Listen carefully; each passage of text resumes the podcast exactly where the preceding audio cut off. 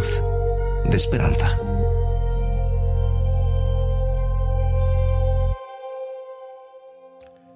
Leo en el libro de Romanos capítulo 15.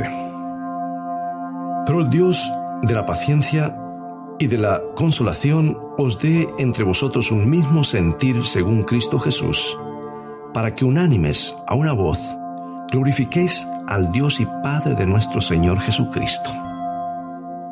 Sabes que hay muchas cosas en la vida que tenemos que elegir. Nuestra esposa, nuestros amigos e incluso nuestra carrera. Pero no se elige a la familia. Te guste o no, estás relacionado con todos los que comparten tu genealogía y la mejor filosofía que se puede adoptar en las grandes reuniones de familia es aceptarlos.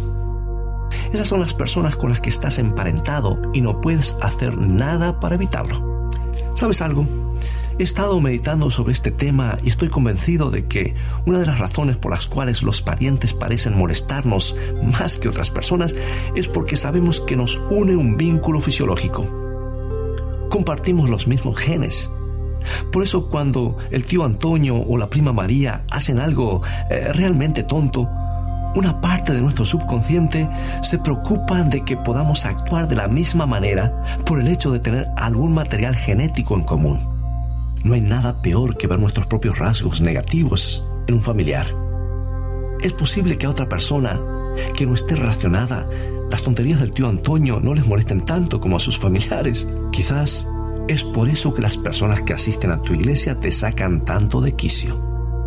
Como te has dado cuenta, la familia de Dios es el otro grupo de personas a las que no podemos elegir. Y por eso algunas de ellas te producen tanto escozor. Hay una parte de ti que se preocupa porque si otros cristianos se comportan de esa manera, la gente piense que tú también eres así. Es un temor natural. Si el pastor es ruidoso y desagradable, ¿pensará la gente que tú eres igual? Pablo nos da un excelente consejo reciban a los demás de la misma manera que Cristo nos recibió a nosotros. Y el libro de Hebreos se nos dice que Jesucristo no se avergüenza de llamarnos sus hermanos. Ahora piénsalo por un instante. Si hay alguien que tiene el derecho de avergonzarse de los seres humanos, imperfectos es Jesús.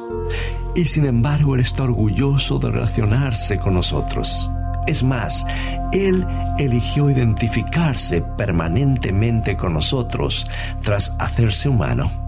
Y espera que adoptemos sus mismos principios y aprendamos a aceptar a los demás. Sé honesto y reconoce que tú tampoco eres una compañía perfecta. Y de todos modos Jesús te llama su hermano o hermana. Al final del día, si quieres ser como Jesús, deberás recibir a los demás con la misma amabilidad con la que Él te aceptó a ti.